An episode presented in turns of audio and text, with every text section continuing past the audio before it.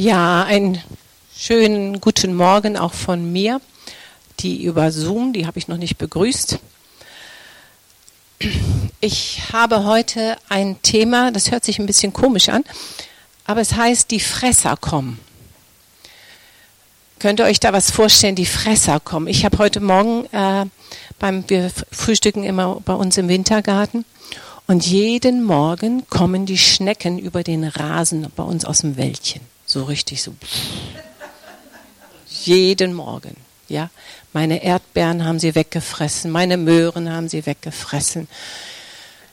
Die Fresser kommen, ja, und äh, Angela Merkel hat vor einiger Zeit so ein Interview gegeben und sie sagte, seit zwei, drei Jahren ist die Welt dunkel geworden. Und ich denke, das merken wir alle.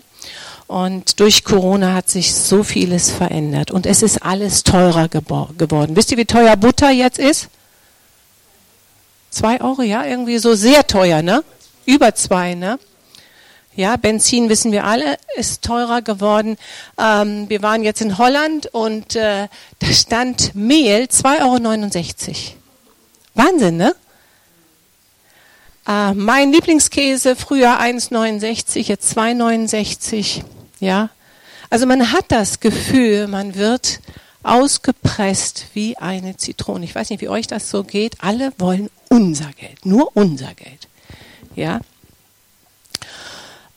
Und jeder will von uns mehr Geld, mehr Energie, durch Corona auch, mehr Zeit und mehr Kraft. Wenn wir uns jetzt die Situation am Flughafen jetzt mal anschauen, wie intensiv das Zeit kostet, ja, wenn du da irgendwo hinfliegen willst. Und wir haben ja vor zwei Jahren äh, diesen Flug gebucht nach LA. Und äh, da hieß es dann, ja, wegen Corona fällt er aus, aber wir schreiben ihm eine Gutschrift. Und als wir jetzt fliegen wollten, war der Flug dreimal so teuer wie vorher. Und die Gutschrift äh, gab es dann auch nicht. Erst durch einen Anwalt konnten wir dann das Geld zurückbekommen.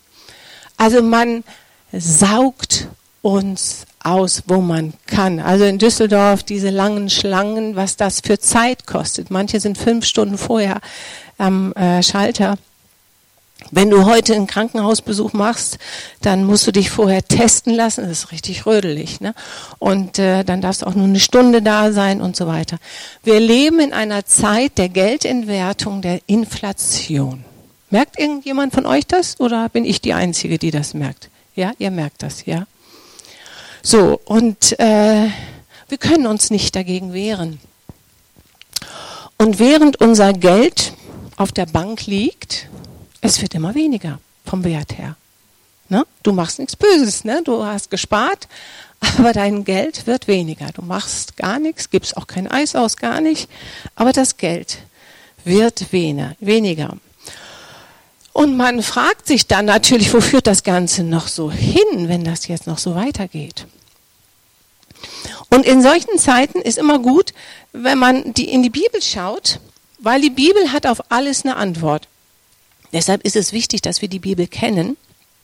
Die Bibel äh, gibt uns Rat, wie wir uns in solchen Zeiten verhalten sollen. Matthäus 6, Vers 19 bis 21.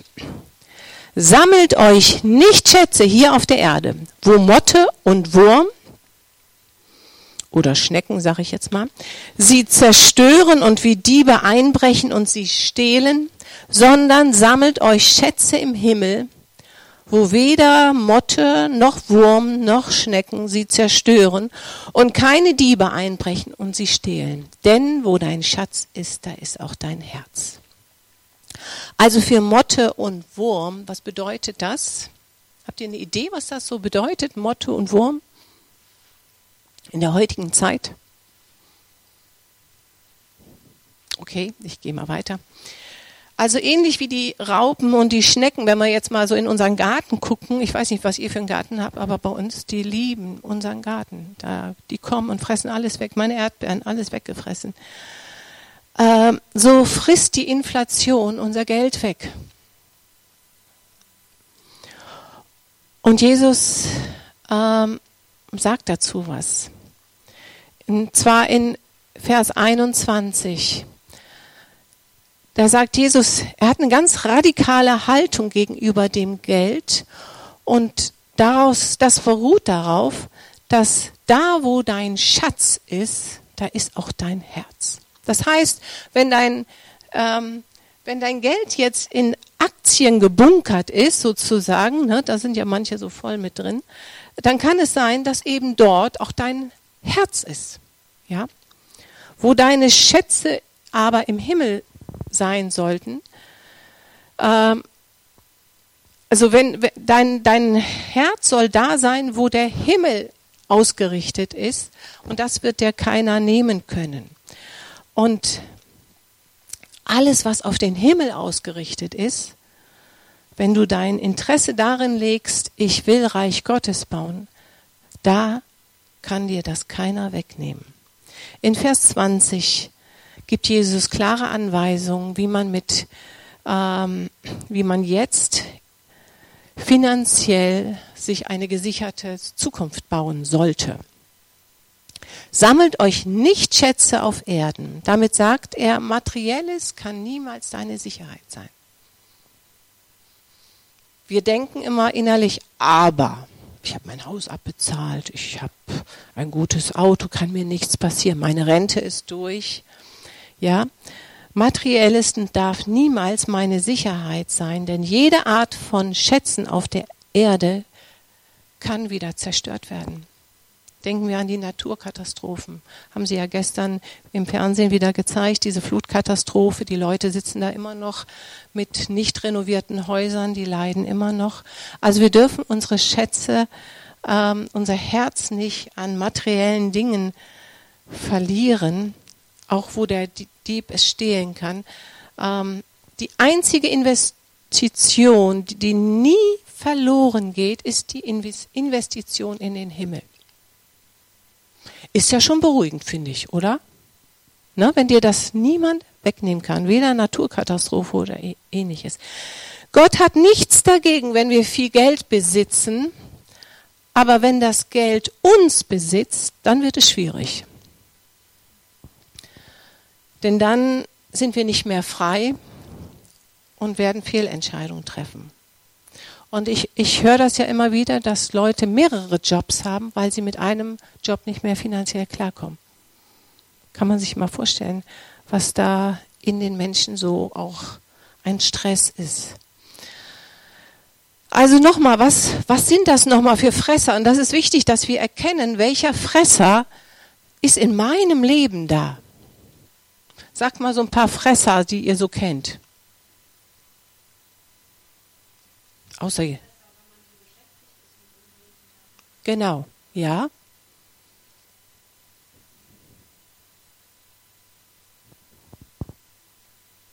Okay, vielleicht kommt euch gleich Spaß. Auf jeden Fall, der, der Fresser nimmt uns unsere Energie. Ich höre das überall, dass die Leute sagen, ich bin so müde, ich bin so müde. Corona hat uns die Energie geraubt. Viele Beziehungen sind kaputt gegangen durch Corona. Durch die viele, viele Arbeit haben die Leute gar keine Zeit mehr für Beziehungen, gar keine Kraft mehr, Leute einzuladen, weil sie kaputt sind.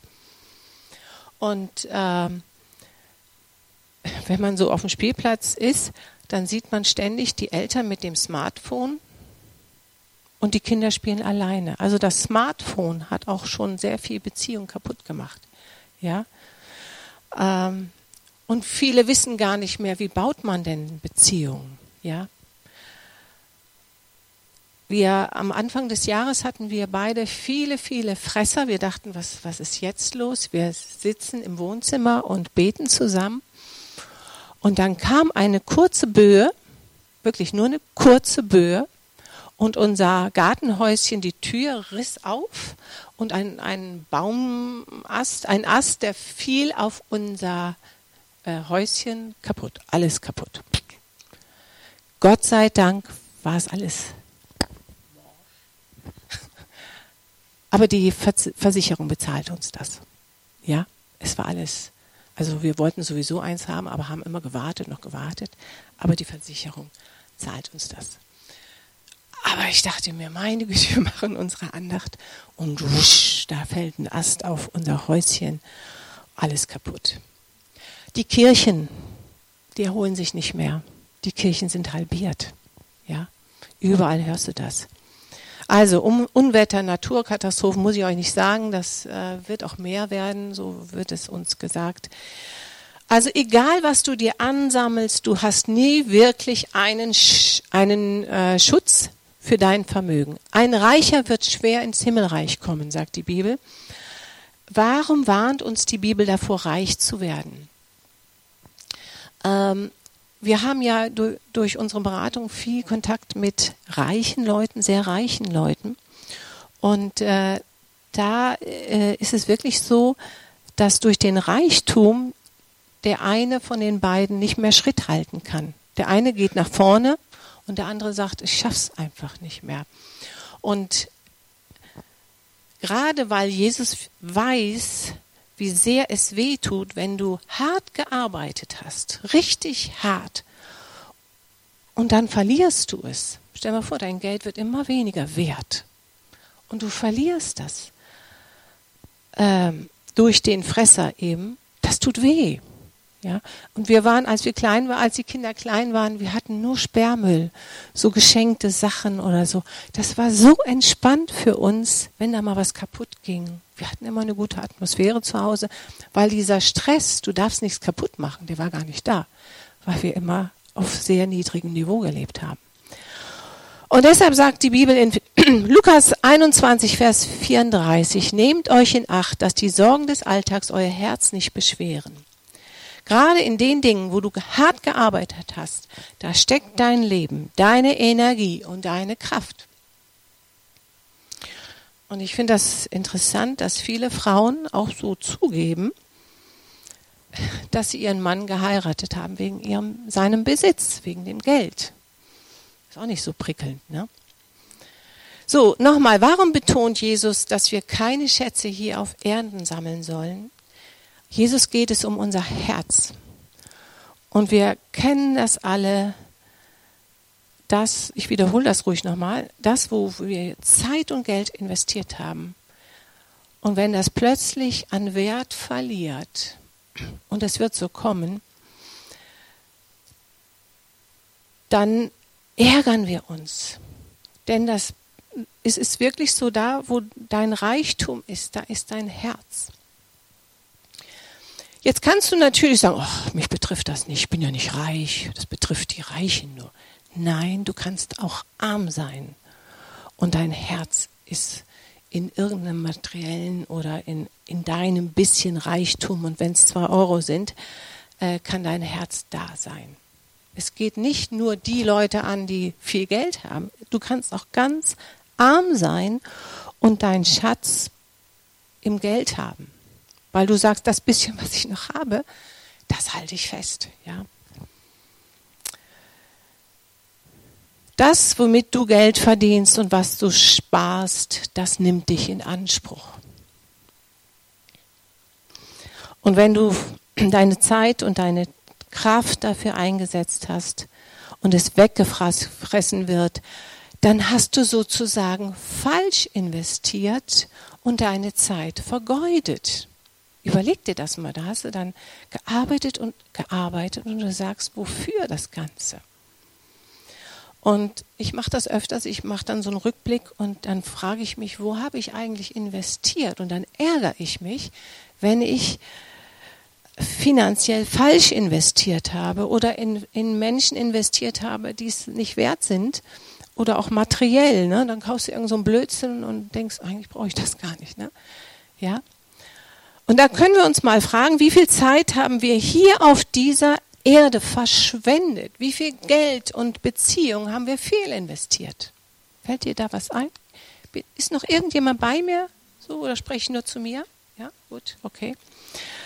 Und ich frage mich, wie beurteilt Gott mein Leben? Nicht wie beurteilt der Banker oder der Chef oder eine Familie mein Leben, sondern wie beurteilt Gott mein Leben? Worauf fokussieren wir? Unser Leben, auf deinen Besitz, auf deinen Ruf oder auf deine Position. Und Gott möchte nicht, dass wir fehl investieren.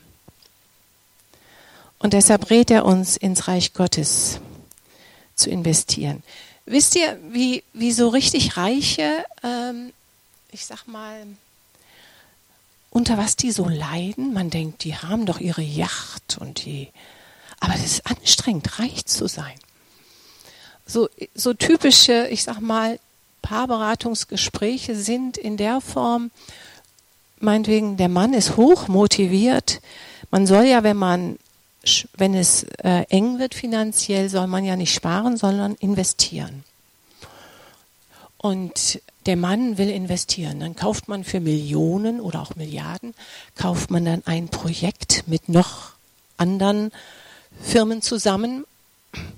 Und äh, der Mann geht darin auf, der bekommt Energie, Leidenschaft und so weiter. Und äh, von einem Projekt zum nächsten geht er.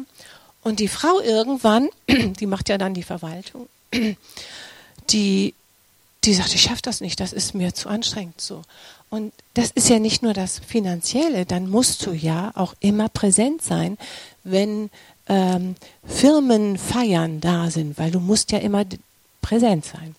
Das heißt, es gibt einen Geburtstag nicht nach dem anderen. Wer hat den besseren, also die besseren Gäste? Wer bietet am meisten, ich sag mal, den besten Wein? Da ist die Rede von 800 Euro ein Wein und sowas. Und die Ehe und die Familie geht aus dem Gleichgewicht weil die ganze Energie in diese Projekte geht. Und diese Leute fragen sich dann natürlich, was ist eigentlich der Sinn des Lebens? Wofür mache ich das eigentlich alles? Sammelt eure Reichtümer im Himmel, wo sie weder Motte noch Wurm zerstören und keine Diebe einbrechen und sie stehlen. Denn wo dein Schatz ist, da ist dein Herz. Und egal, wo die Inflation sich weiterentwickeln wird, im Himmel bleibt dein Reichtum. Niemand kann uns das nehmen. Keine Motte, kein Fresser.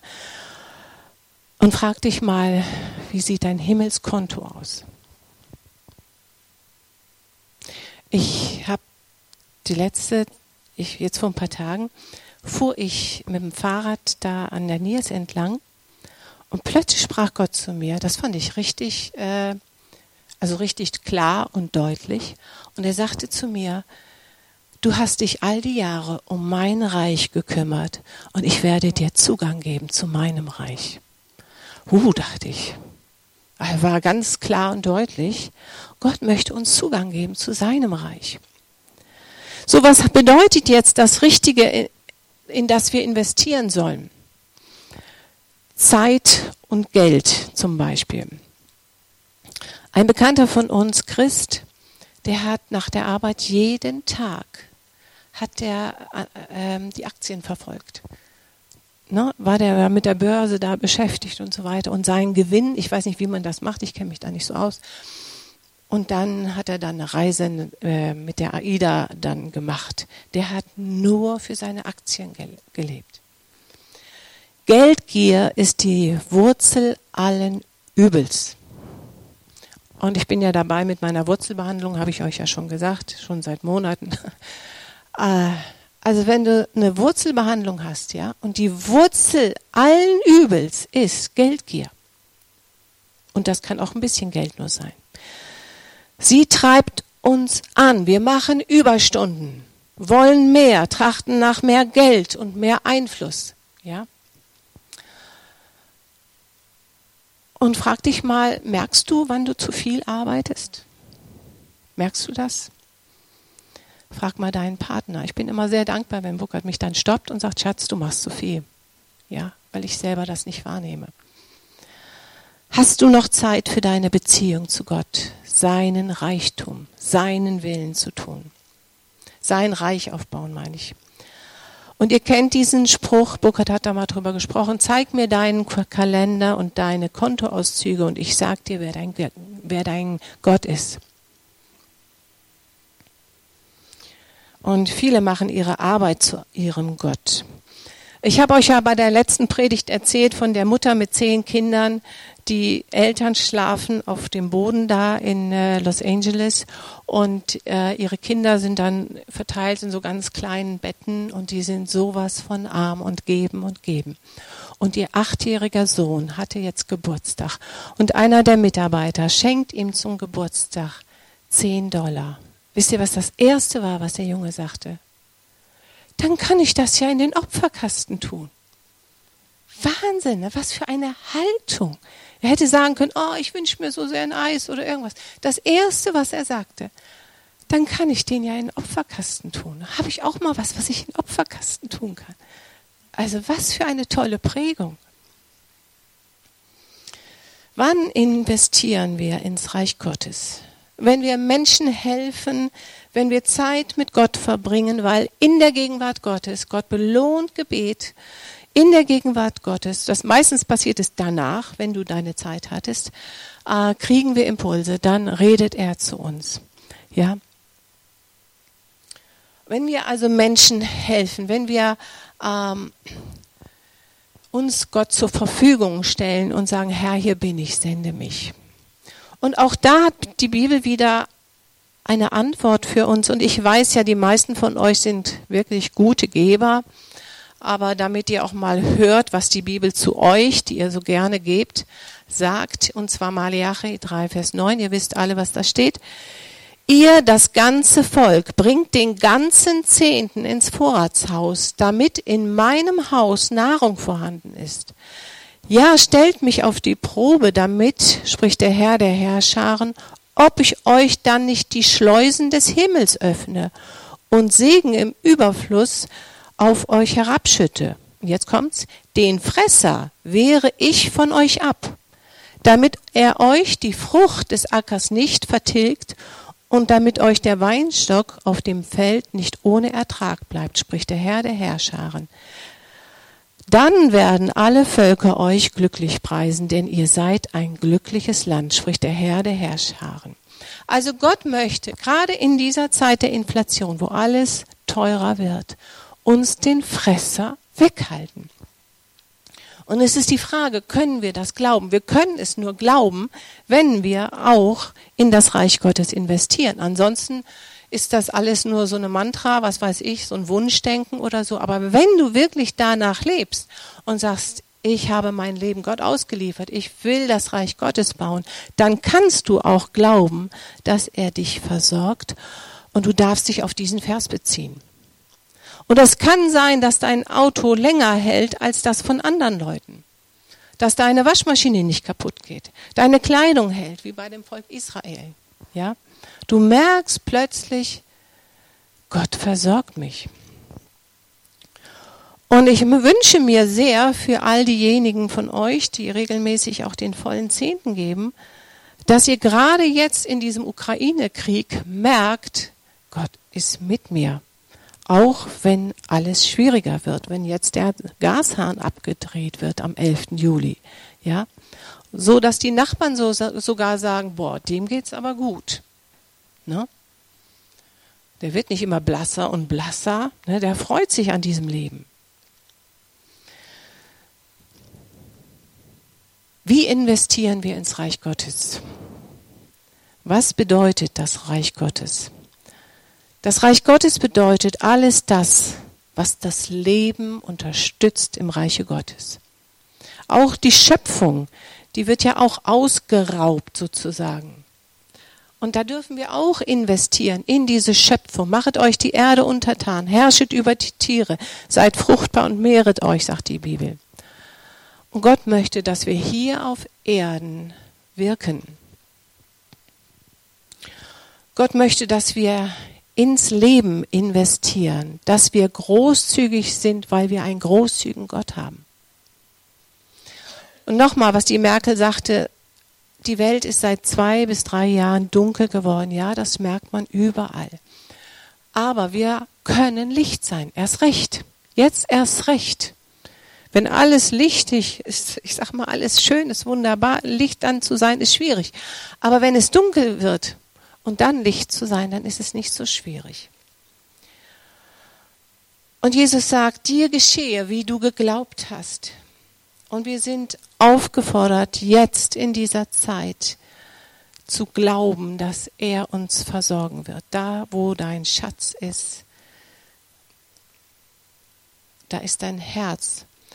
Und lass dir deinen Schatz im Himmel nicht wegnehmen durch das Geld. Dass du sagst, ich investiere nur noch darin, dass ich Geld verdiene und verlierst den Blick auf den Himmel. Und Gott möchte dir zeigen, er will dein Versorger sein. Gott wird dich belohnen, dass du Geld, Zeit und Kraft in sein Reich investiert hast. Gott ist ein Belohner. Und wenn wir aus unserem Überfluss abgeben an andere Menschen, dann wird Gott aufstehen und den Fresser beseitigen, wie ich dann morgens meine Schnecken nenne. Und die wollen dann immer die Scheibe da hoch und so weiter. Es ist fürchterlich. Ja. Aber egal, wie die Inflation sich noch weiterentwickeln wird, wir wissen es nicht, aber ich könnte mir vorstellen, dass es noch ein bisschen weitergeht. Ja. Äh, aber wir dürfen diese Inflation nutzen, um zu sagen, Herr, ich vertraue dir jetzt erst recht. Und später wirst du dann zurückschauen und sagen, wow, Gott hat mich da versorgt, er wird mich auch weiterhin versorgen. Und ich möchte mit einer Frage schließen. Machst du dir Sorgen um deinen Besitz, um dein Geld? Wo investierst du ins Reich Gottes? Und wie sieht dein Himmelskonto aus? Und als wir eben im Lobpreis waren, da hat Gott klar und deutlich zu mir gesprochen, dass hier einige sind, die haben ihr Herz falsch ausgerichtet. Ich habe so einen Kompass gesehen, der nicht richtig einjustiert war. Eigentlich sollte er nach Norden ausgerichtet sein, das heißt auf Gott ausgerichtet sein. Aber das Herz war anders ausgerichtet. Und du wirst Gott nicht wahrnehmen, wenn dein Herz nicht auf Gott ausgerichtet ist so wie dein Herz ausgerichtet ist auf Gott, so wirst du ihn auch wahrnehmen. Wenn du dein Herz ausgerichtet hast auf materielle Dinge, auf Geld, was weiß ich, da kannst du das mal einsetzen, wie du möchtest. Dann wirst du Energie verlieren und du wirst nicht wissen, wie es weitergeht, weil dein Kompass falsch eingestellt ist. Jeder Kompass muss richtig eingestellt sein. Und ich würde uns bitten, dass wir jetzt dieses Lied nochmal singen, das zweite Lied, Schatz, keiner ist wie du, war das ne? das zweite Lied, ja? Können wir das nochmal singen? Und in diesem Lied, dass wir es nicht so vom Kopf her singen, sondern wenn du es so meinst, dann sing es vom Herzen, justiere dein Herz wieder richtig ein. Dieses, ja, ich setze Gott an erste Stelle in meinem Leben damit er mich führen und leiten kann.